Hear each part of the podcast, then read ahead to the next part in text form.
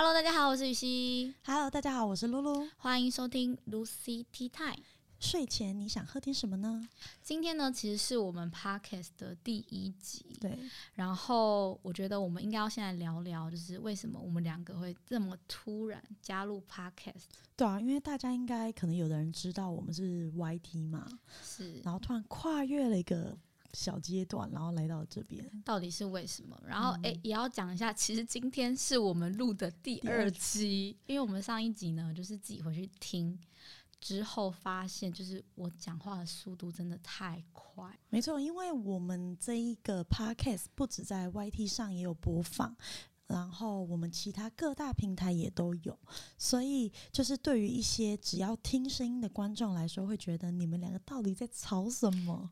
对，所以如果你们因为今天是我们第一集嘛，那如果大家有任何的问题，其实也都可以下面跟我们一起讨论哦。嗯，好，那还是要来讲一下，我觉得请露露先来分享一下为什么你会想要做 podcast 好了。诶，因为其实我自己在我的 YT 领域有点算是被定型了，就是毕真竟我的是很定型哎、真的，我我告诉你，而且超难转型。就是以大胃王这个行业来说，它要么就是要比赛，你不比赛还可以维持一点流量，叫微转型成功。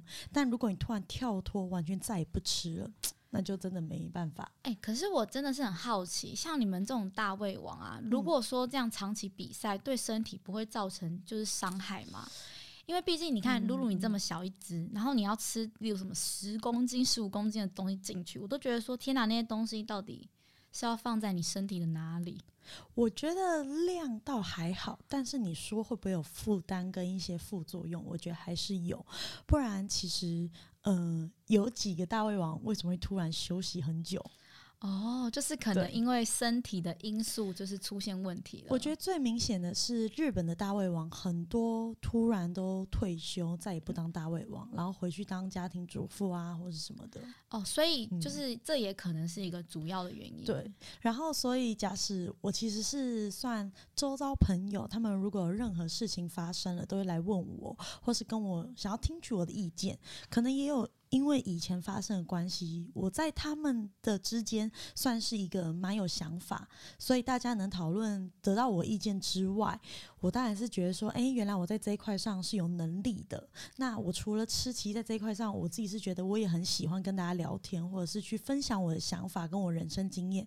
可是，可是我的频道就会被人家说，你就只会吃，你干嘛没事讲这么多话？啊，他们他们现在对你那么严格，因为我想说你的观众看起来都非常的 peace 哎、嗯、我觉得自己的观众一定是 peace，但是其实更多人会觉得，哦，你那么可爱，或是你那么怎么样？哎、就你那么可爱，哎、哎、对吧？自己说、哎自己博，哦，不是，是真的，在底下留言，大家就说哦，露露好可爱。所以当我的照片开始比较微清凉的时候露一，些事业对线。他们就说我学坏了。哦、其实你没有做错，你是在帮社会大众的眼睛谋福利。没有，应该是说，我觉得每一个人都有自己心里可能会不一样的时候，比如说。就像每个人都有自己会可能，我是一个饱读诗书的人，你们也看不出来啊，哦，懂吗？我我其实有很多地方是大家不能想象的，但他们看到不一样，我就会觉得很怪。等一下，不能想象是多不能想象，就比如他们可能觉得哦，我可能只会吃什么都不会，然后谁知道我会做一些手工艺啊，或是弹钢琴什么之类，就是哎、这个人 很不一样、哦，跟想象中的不一样。对。那我觉得大家就是要习惯，所以我觉得。既然可以来到 Podcast 认识新的一群观众之外呢，我也是想要跟大家分享更多我在 YT 不能讲的话，而且 YT 超容易黄标。不能做的事。对对对，不是新三色也会被黄标就是可能有些像我之前有一部是分享，好像是霸凌的、哦那一部也是被黄标。他们可能觉得太太可能什么太阴暗、太血腥或太政治立场都不太行。可是我觉得，如果我们身为一个公众人物，然后并且有正确的想法，其实可以跟大家分享，并且一起。讨论，或者是说给更多人更好的观念，但他们就是觉得好像 YT 想要维持一个很好的形象，我不知道怎么讲哎、啊很怪。对，因为其实大部分呃对 YT，我我美国那边的政策可能是稍微比较严格一点，所以他们有很多东西，他们就是会怕说小朋友看到啊，可能就会怕影响到他们的什么心智年龄的成长，所以他们现在好像有推出一个新的叫什么 YouTube Kid。哦，对，对，之后他们好像可能就是会把一些假如容易黄标，就是你你真的是要非常可以让儿童健全，就是看的是那种很健康的影片才可以放在里面的。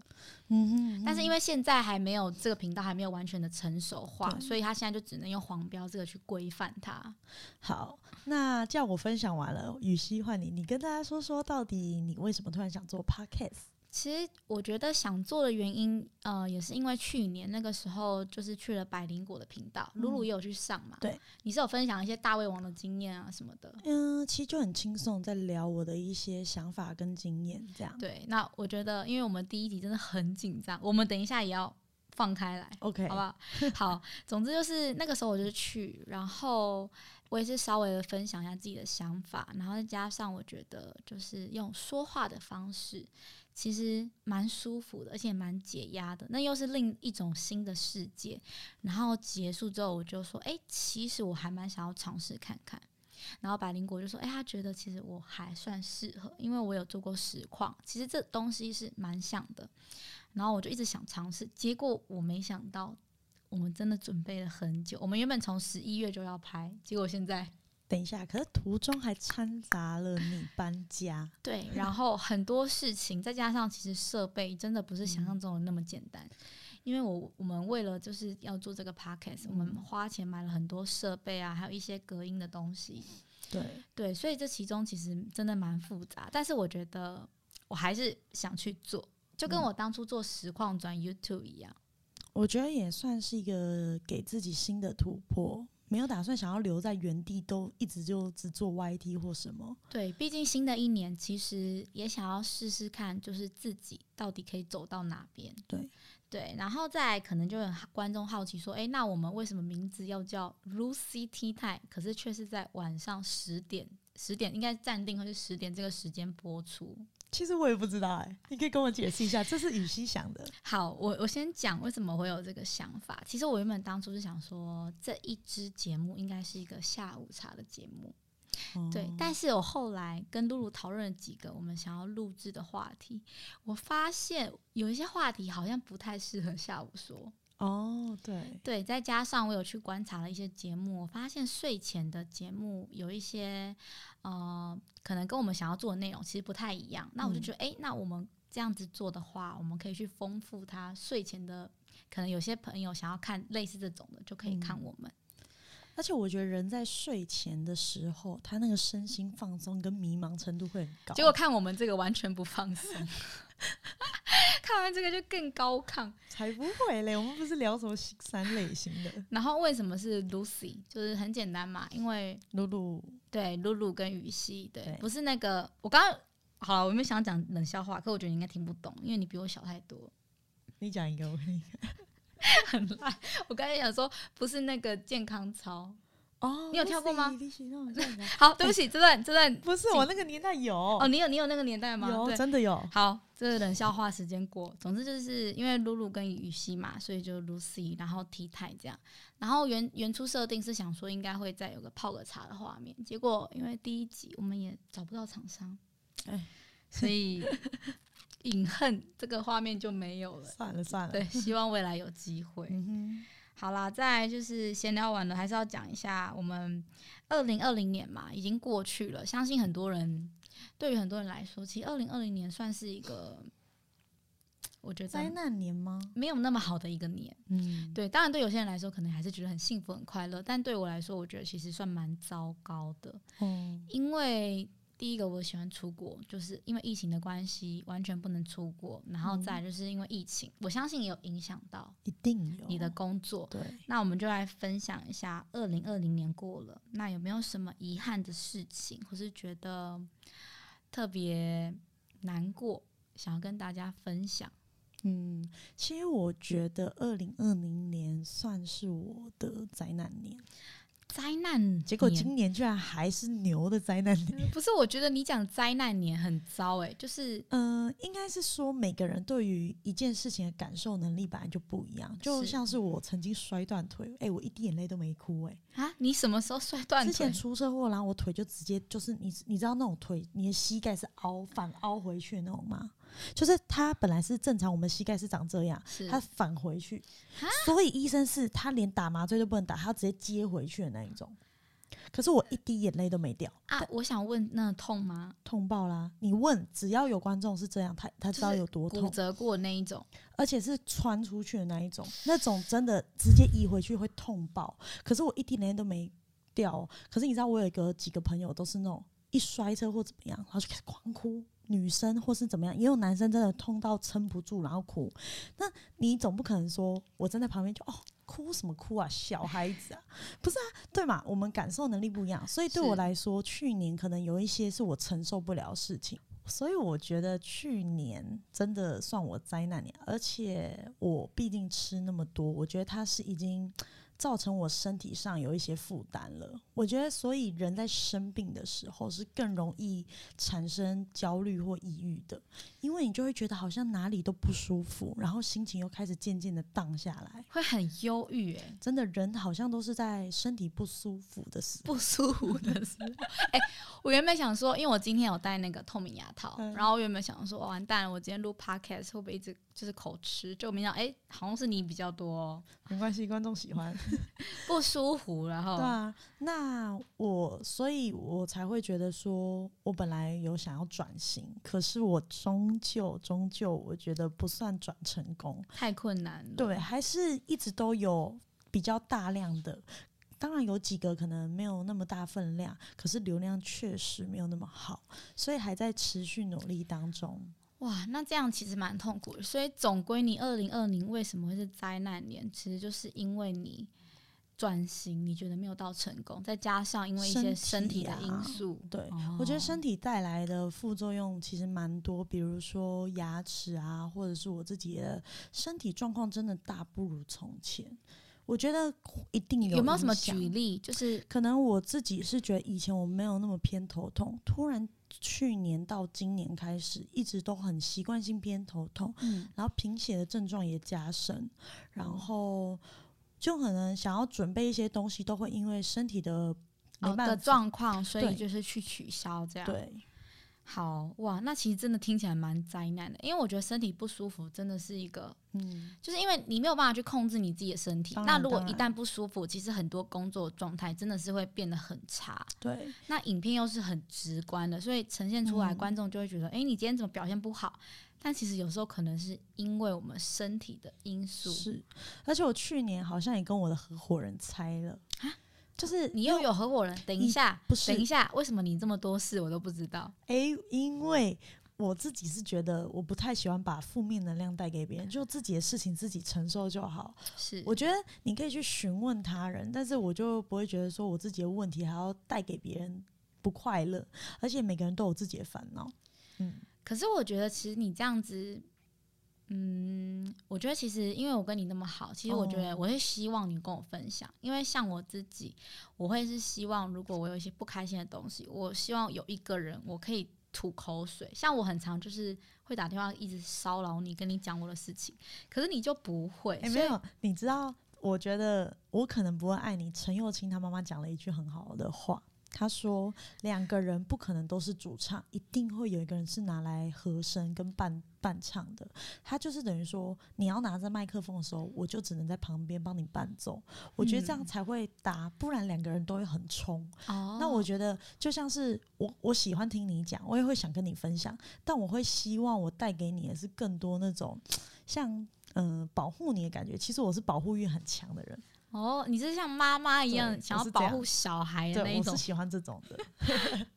还没还都还没有生就讲这么远。好啦，那我分享完了，那你也跟大家说说你到底去年到底有什么遗憾的事情吧？去年遗憾的事情，其实我觉得很多，而且去年对我来说，我刚刚讲嘛，不能旅游。那还有另外一个原因是我去年我奶奶她出了三次车祸，哎、不是吧？怎样？去年他犯太岁，是不是、啊等一下，，我必须要讲一下这三次车祸真的是太鸟了。而且重点是你奶奶身强体壮，还可以他已撑住、哎，经他已经要八十岁了，但是很多人看到他都说他还很勇敢啊，就是、哦对，因为我奶奶一直都有在卖面，然后去年有三次车祸，其中两次嘛，就是正常呃一个一次是他在骑脚踏车，然后被人家勾到衣服，所以他整个跌倒，然后六胸，然后另外一次是他被别人撞，而且是前中后年哦，就是一嗯二三，然后最后一次是怎么样吗？最后一次是我妈以为他上车了，结果就开车了，然后我阿妈不知道，阿妈就直接被 你 你很地狱耶，我觉得很好笑。对不起不是你很地狱，那你笑什么？你不也觉得很好笑？不是事情是这样，因为我妈妈要载我舅舅跟我阿妈，然后他们两个都是属于体型比较大、比较稍微肉肉那种。嗯那我舅舅先上车，他已经关门，砰，很大一声。嗯那我妈就是可能也三宝没有注意，那我阿妈一半的腿只上去了，另外一半还没上去，所以我妈就开了，结果我阿妈就被拖了一下下。对，这个我我是也觉得，就我妈怎么这么蠢？但是我觉得天呐，我阿妈竟然去年可以有三次车祸，所以其实对我来说，我觉得算是不幸，但是也算是不幸中的大幸，是因嗯为她都已经这样，然后经历过三次，还可以很勇敢啊这样。哦，对对，你说，你是不是完蛋了！我我老实跟你说一个很不可取的事，对啊？我加入了一个 FB 的社团，叫做“地狱梗二点零我知道，他还会很常把那个地狱梗的那个照片传给我。”，因为我真的觉得我是一个已经很没有幽默感的人了。嗯我觉得我的用我喜欢的，就是可能笑点或什么都来自于很地狱那边，可是我都不太敢跟别人讲，因为太不好了。没关系，你现在大家都知道你的秘密了。好，总之就是去年因为阿嬷车祸嘛，车。可是虽然这样，现在回头想是没事，所以你会觉得还会可能会笑笑。但是如果当下我怎么样，其实真的是蛮蛮慌张的。没有，因为我没有在当下，我可能没办法理解。但是其实如果我家人真的这样被拖着走，还是怎么样的时候，我其实会很紧张 哎。我怎么还是想笑？你干嘛？最低语才他，才不是我嘞。好，总之就是嗯，对，阿妈阿妈我爱你这样，对，幸幸好你还平安这样。就去年因为我阿妈就是事故比较多啦，所以稍微有点比较比较担心。去年就是因为我是实况组嘛，那露露可能嗯比较没有这种这个方面的经验。那实况组其实我们就是会有那种年度电玩展大会，哦，一月、七月。那因为疫情的关系，其实基本上是全部都取消，取消，所以其实算是损失非常惨重的一年。就工作上，工作上就完全不行啊，嗯，完全就是去年就也很不顺。可是我觉得至少后来好险，因为我有做 YT 嘛，那去年 YT 影片其实算是反而是大胜的一年，因为大家都不能出门，所以变得说很多的网络厂商他不能在外面办活动，他就会借由是网络 YouTube 的力量、网红的力量，然后让我们去拍影片做网络上的宣传。哦，你去年觉得你业配有变多吗？我觉得去年有，可是价格反而降低，啊？为什么？因为我告诉你，大家可能不太了解，觉得说“业配”这个词叫做很会赚钱，没错。但是每一个餐厅，餐厅不算是一个大企业，你说什么统一集团啊那种大牌子，它才可能可以有这么多的预算。但一家餐厅，它其实真的没办法拿出这么给到太多钱，对，所以他每一家餐厅都会因为疫情的关系，客人减少，因为都外外送崛起嘛，嗯，所以他们在餐厅的这个预算就渐渐降低。而且我告诉你，因为所有大家都不能出国旅游，又不能怎么样，然后很多东西不一样之后呢，每一个人都来拍台湾的吃啊，台湾的旅游，导致我的客群全部被瓜分掉了。真的，因为去年其实有很多新的新血加入 YT，所以现在 YT 真的是饱和到不行，超级无敌竞争。超可怕！对，之后我们其实也可以再拍一集来讨论，就是哎，YT 到底怎么做，业配怎么样去经营，或是自己的社群怎么做。嗯哼但是去年对你来说，原来也是这么灾难。其实，在工作上真的收入还是会减少。哇，哎、那其实差很多。我其实我我觉得我跟你刚好相反。嗯嗯为什么我会说我跟你刚好相反？就是因为其实去年我算是正成长。对，因为呃，你做的可能是吃的，所以是餐厅。那我做的东西就是你也看到很杂乱，对，就是我什么都有。那有些人就会说：“诶，你什么都有，那会不会你的频道定位不明显？”没错，其实我的频道定位真的很不明显，但是也因为什么都有，所以变成说厂商什么都可以找你。对对，然后再加上其实基本上会找我合作的厂商，像我刚刚有讲嘛，游戏，那游戏的厂商它背后的就是一定是大公司，嗯然后还有一些可能是三 C 类啊，然后还有很多就是包括我会接一些可能交友软体那种，嗯他们其实背后都是大公司，所以他们会是有资源的。加上去年频道成长，所以其实我的业配加码是往上抽很多，哦，大概。多一倍。我在这里听，我觉得心里在淌血。可是我觉得其实经营的方式就是还是不太一样，所以我非常支持你，就是有在做转型这件事情，因为毕竟现在大胃王真的我觉得太太竞争，对，而且很饱和就算了，再加上说，嗯，当你越做越稳定，然后大家就会对你的期待会越来越高。可是我觉得我讲一个小心酸史，这就是我希望我在二零二一年能做到的，嗯，就是我想要更多的是用。除了拍片之外，让大家了解我这个人，而不只是了解我频道，因为太多人只是喜欢我的频道，而不是喜欢我。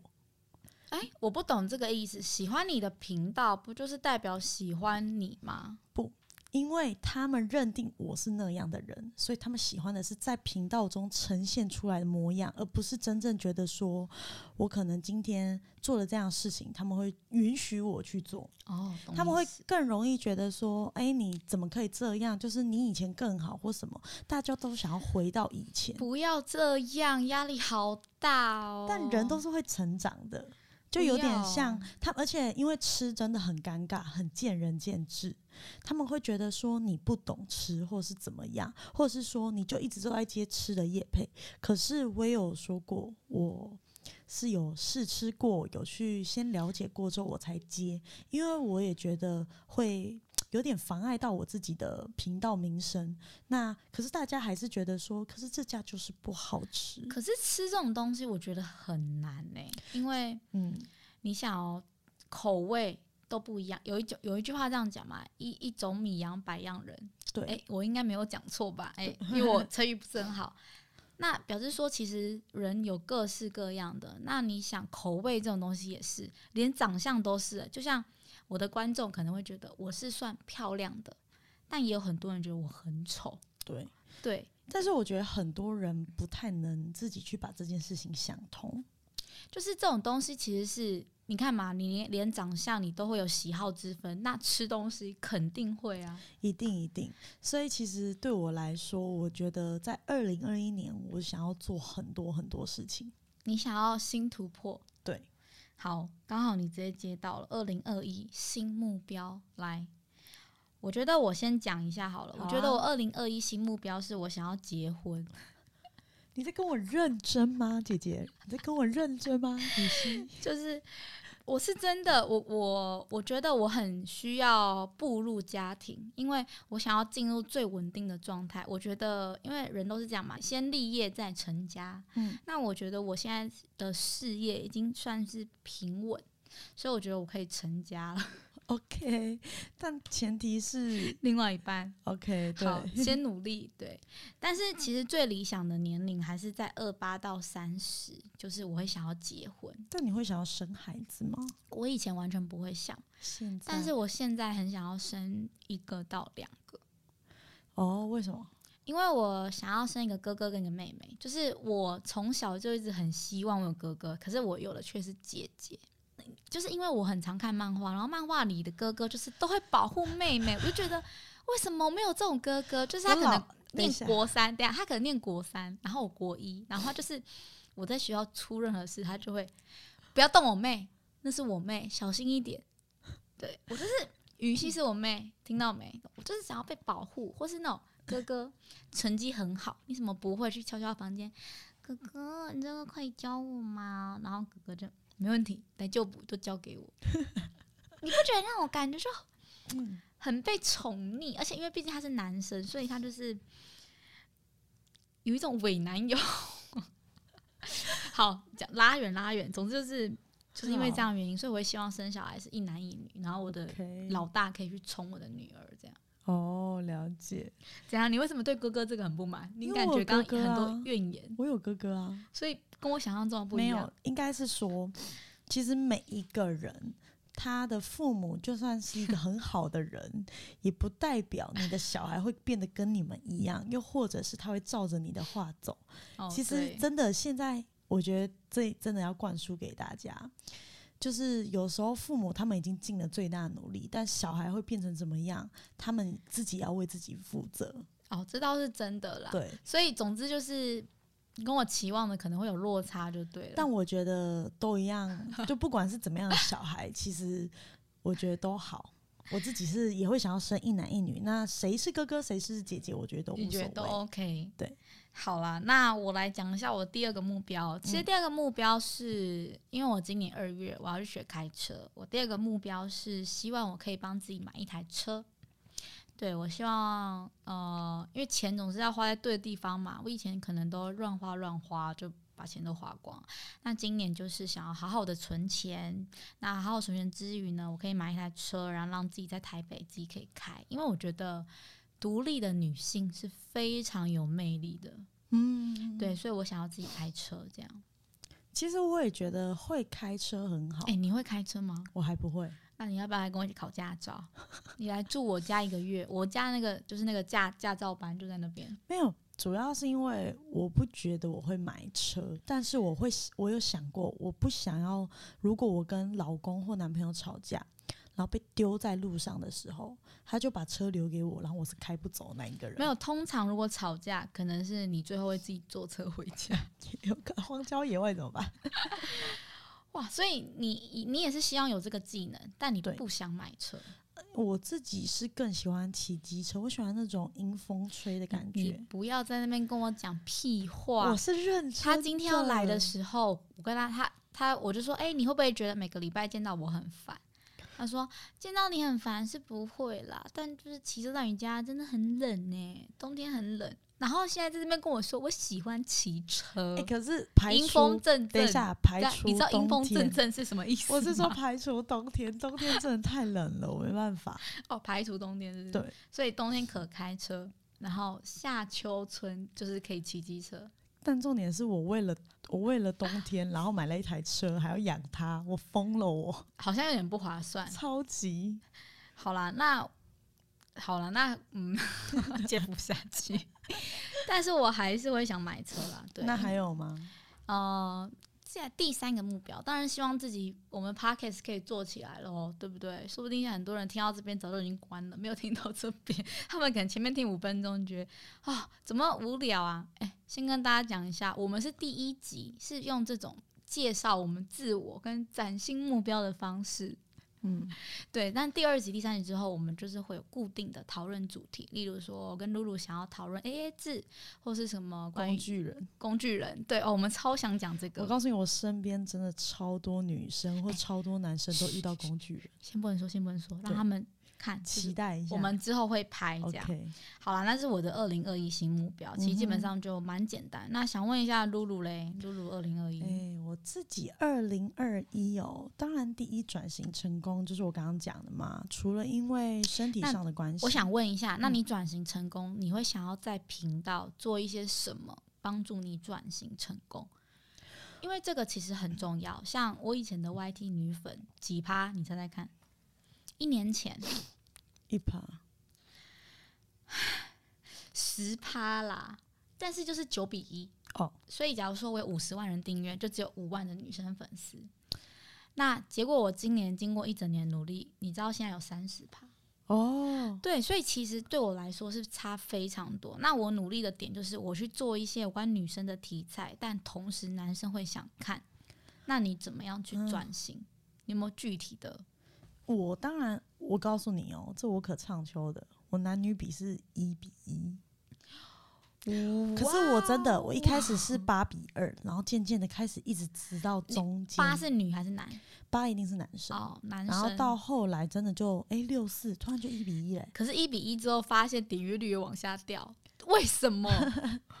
没有，因为呃，其实我大概知道原因，就是他们会觉得，第一，我好像变得更完美了，没有像以前一样清纯，他们的认知是这样。哦，另外一个是，他们觉得更想要我跟他们心目中的大胃王变得一样，就好嗯比，呃，我去到处比赛，或是我一直坐在同一张桌子，然后吃着大分量不同的料理。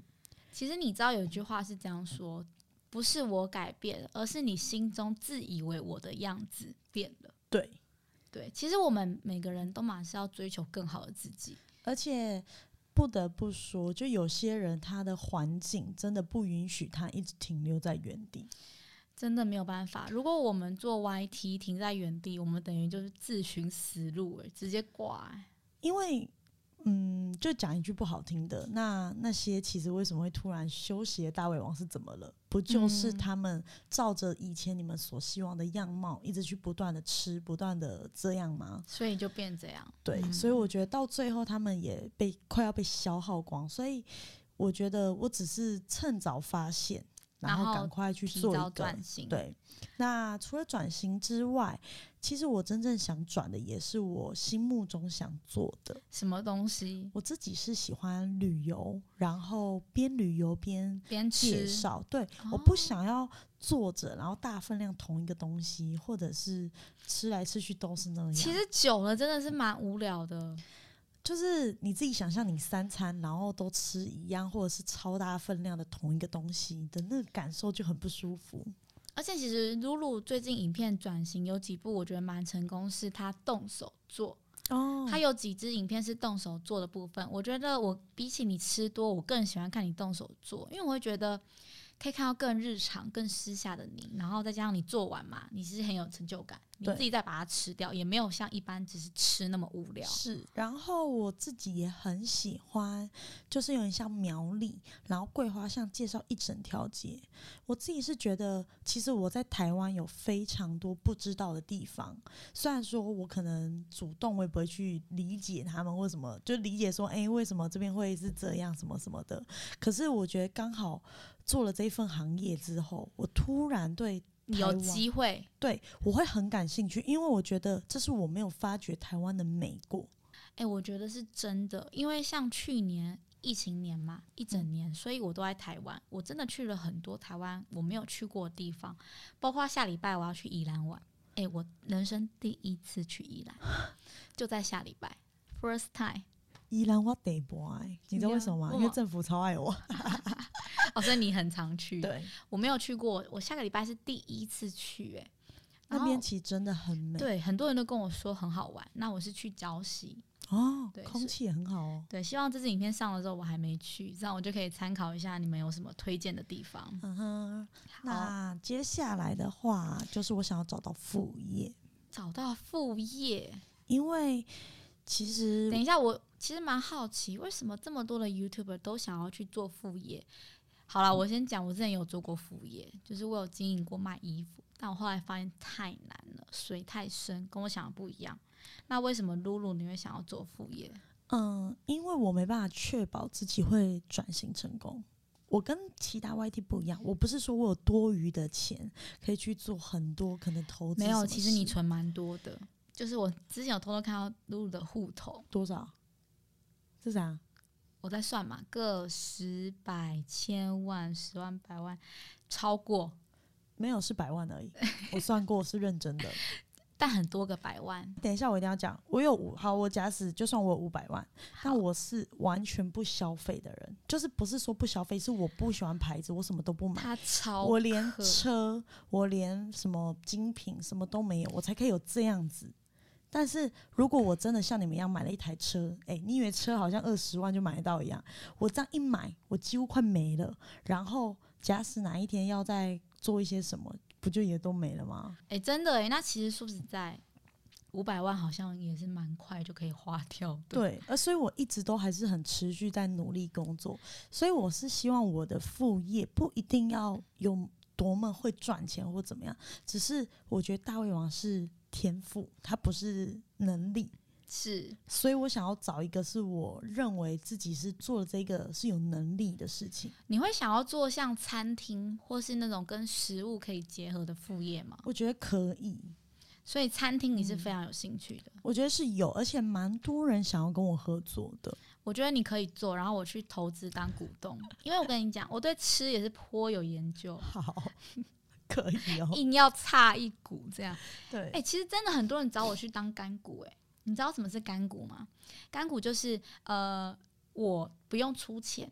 我只要出，例如说这间店是我开的，然后我挂一个，就是挂羊头，我挂个雨头，然后我可以抽十趴、二十趴这样。哦，真的很多人找，这样好爽啊！但我不想，因为我觉得，呃，第一个，我我如果去挂了那个头，变成说这间店的出了什么东西都要我自己承担。再第二个是，你如果只是单纯挂名，你没有自己出钱在里面，相对你对他的在意程度就不会那么的高。所谓都说自己花的钱最痛嘛。哦，对，我就很怕说，我会不会就是因为这样，我反而没有那么去在意，或是那么了解他的生态，我就去跟人家合作，结果到最后，他如果出了什么问题，全部就是我扛哎，嗯，他们一定会说，哦，那间店就是羽西开的啊，但你也不可能说，哎，我是干股啦，嘿，我没出钱啦，我十趴而已。对，所以就是这状况就会很尴尬，所以后来我就是都没有去尝试过。但如果是你，我就觉得 OK，因为如果真的出事，我还可以推到你身上。我这这不是我啦，诶，那个什么 Lucy T 太，你们看到露露名字放前面吗？对，这是露露开的节目啊，不是我啦，我我就。被他请来而已啦，笑死！所以其实就我大概前面几个讲的，然后还有我会希望我自己的状态是好的，OK，因为我自己觉得我是一个很容易自卑的人，哈。这个又讲到自卑，自卑是我们可能某一集会讲到的主题。你先，你先不要讲太多了。怎么又来了？好，因为其实我之前 YT 有做过一个企划，是自卑到底是什么样的心理由来，跟要怎么样去克服。可是我没有拍成影片，哦，所以我们可以之后来聊。好，那反正因为我就是就是容易自卑。也其实我以前不是一个自卑的人，我觉得是因为我后来生病了。心里一直都跨不过去我自己的一道坎，我觉得真的，我想要突破我自己的最大敌人就是我自己。所以，二零二一新目标总结就是希望可以转型、开副业，然后突破自己的心魔。之后我们也会再做一集，就是来跟大家分享自卑这件事情。因为我以前是一个非常自卑的人，看不出来吧？哦，你你看得出来？你觉得我以前会自卑吗？还是觉得哎，根本不会啊？你现在也会啊？哎，现在也会，但是现在你不，我不会表现让人家知道。以前是别人看到我就知道我很自卑。哦，对，好，那就之后来讨论。最后来跟大家其实简单分享一下，也很多观众会常问我，雨熙啊，我看你年纪这么轻啊，其实也不轻，我已经二五了。就是你到底是怎么样驱使自己去达到这个成就，或是去达成那些目标？就是有没有什么 tips，一些方法技巧可以分享给观众朋友们？嗯，其实我自己会觉得需要有一些压力跟一些目标，因为只有你过得很爽的时候，你才会觉得什么都不需要做。因为有些人他很容易会散掉的最大原因，就是在于其实没有什么压力让他去觉得我一定要达成。对，哎，这倒是真的，真的，因为像我最大的压力是来自于我家里是劳务，就劳工型的，属于要你要很努力去用身体，没有工作就不会赚钱的那种。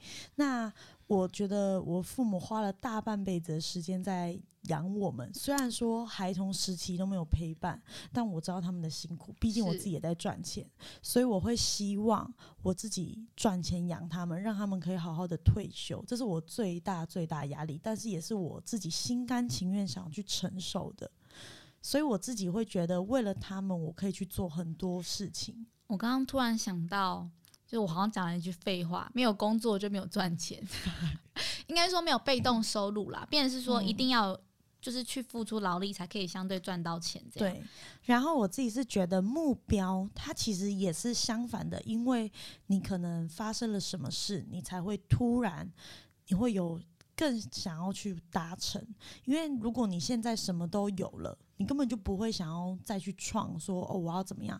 除我先排除一些很冒险型的那种赚钱方式，，对，因为有些人他是觉得我铤而走险那，他就是一直喜欢去玩很凶的东西运毒、赌博那种。之类。我告诉你，no，、嗯，但是很多人更处于安逸。那我自己是像我身体不好了，我就会觉得啊，那我要转型，我就会开始去思考说，转型到底是怎么样的形态，以及怎么样会成功跟帮助。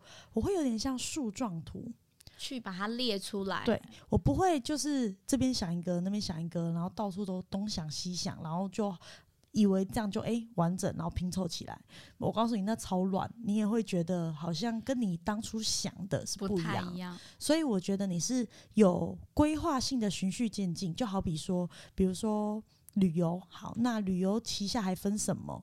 你一定会有很多状况。我也喜欢把所有事情想得很完整，至少可以先做好准备，就算后续突然的突发状况，也不会觉得很慌张啊，对啊很慌乱。嗯哦，了解。嗯好，我们刚刚讲什么？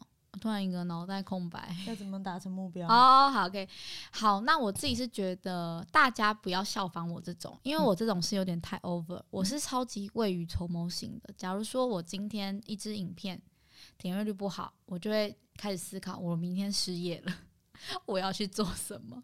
我就是这么夸张哦。哈，我也是这样哎、对我们，我觉得我们太极极端，我觉得大家不要像我们这样。真的很对累。然后再就是，其实有分成两种类型的人嘛。其实有一种类型的人，他就是觉得我安于现状，我这样子就好。那我觉得那就是你们开开心幸福就好。那我们也是不去管辖。那如果是另外一种，是你们想要积极一直向上，想要努力进步的话，我觉得我刚露露刚刚的话，应该是可以大大的帮助到你们。那我觉得，呃，其实怎么样确立目标跟达成目标，主要就是动力跟你的目标写得清楚。对，那像动力，我觉得你们就可以去想想看，从来一个五四三二。那我觉得像动力的话，你们就可以去想想看，像我们两个动力都是来自于家人，那有些人可能是让自己想要功成名就，那有些人可能是为了另外一半。那我觉得不管怎么样都好，你要先有一个动力的基础，嗯，对，因为这样子推着你前进，你才会更有动力嘛，一样的意思。再来就是目标的部分，目标其实我觉得画立的要清楚明确，像刚刚露露有讲，你可以树状图什么，然后自己要分类清楚。那我自己的模式是，我会写近、中、远目标。嗯，近近的目标就是我最近一定要达成，例如这一个月内，这一个月内我要达成，然后中可能是半年，远可能就是不确定，可能三年五年内。那我举一个最简单的例子，我在十八岁的时候，我就帮自己写下一个目标，我希望我在二十五岁前面，呃，我希望我在二十五岁之前，我可以买一间房、一台车，可以找到一个爱的人。然后我现在已经有房了嘛，对不对？然后我之后可能今年也会买车，所以我觉得我算是达成了我人生最大最远的目标。这个时候，我在今年我又再重新的立了一个目标。你可以以五年为一个期限，其实它有点像那种保险公司的定存。你就慢慢的去达成。当然，你一开始第一个目标，你一定是不可能是直接买房子，所以我十八岁设的第一个近期的目标是在二十岁前存到一百万。是，结果我在十九岁那一年我做到了，所以算是达到一个近期目标，或者是说更近期的也可以。例如说，我希望我这个月的业绩，或是我这个月什么地方的成就，我可以提升到哪里。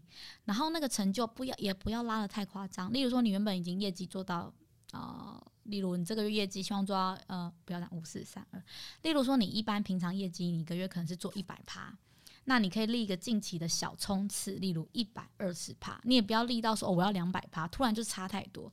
那如果你一直都没有达成，其实心里的那种失落感会很重，所以你应该是要循序渐进，然后一步一步这样上去。说到这个，我觉得有一个很重要的点，因为像你这样设立目标，我觉得还要符合一个条件，是你很了解自己，哦，对，因为你要先确立你自己的能力极限到哪里，你去设定目标的时候才不会异想天开。太多人会觉得自己好像只有三个，只有三分实力，却想要做十分的事情，然后再说我明明就努力了，为什么就是没办法达成？认清自己确实是蛮重要的第一步。你可以没必要告诉所有人，就是你想干嘛或什么，你让你自己知道就好。那我觉得你好好的了解自己，我觉得是更重要。因为很多像学生，他们也不都是哦，我大学不知道干嘛，先混完四年再去当兵，还可以继续演，很可怕。不要，我觉得你只是把你的人生往后延，那你浪费了更多的时间，那你的成功也会往后延。对你越早开始规划自己，你。越早成功，我觉得应该是这样说。对，相对的，而且认清自己也是等于你会更了解自己，然后才会知道说到底有多少事情是你可以做到，你不需要瞎忙，不要浪费时间。很多人真的是在瞎忙，就是你看他每天都很忙啊，我真的每天都很忙，可是你却不知道，哎，你到底在忙什么？我觉得最后会很空虚，真的。对，好啦，那以上呢就大概是我们今天的内容了。哎，其实我们默默聊了快一个小时，比我们上次那一集还久。而且我觉得节奏是还不错的，我也觉得今天节奏还不错。好，那如果就是我们听众有任何的意见跟建议，想要跟我们讲，让我们变得更好，也可以在底下留言，对，告诉我们哦。那也希望大家会喜欢今天的分享，祝大家今晚都能有个好眠。那期待我们下次再见，拜拜，拜拜。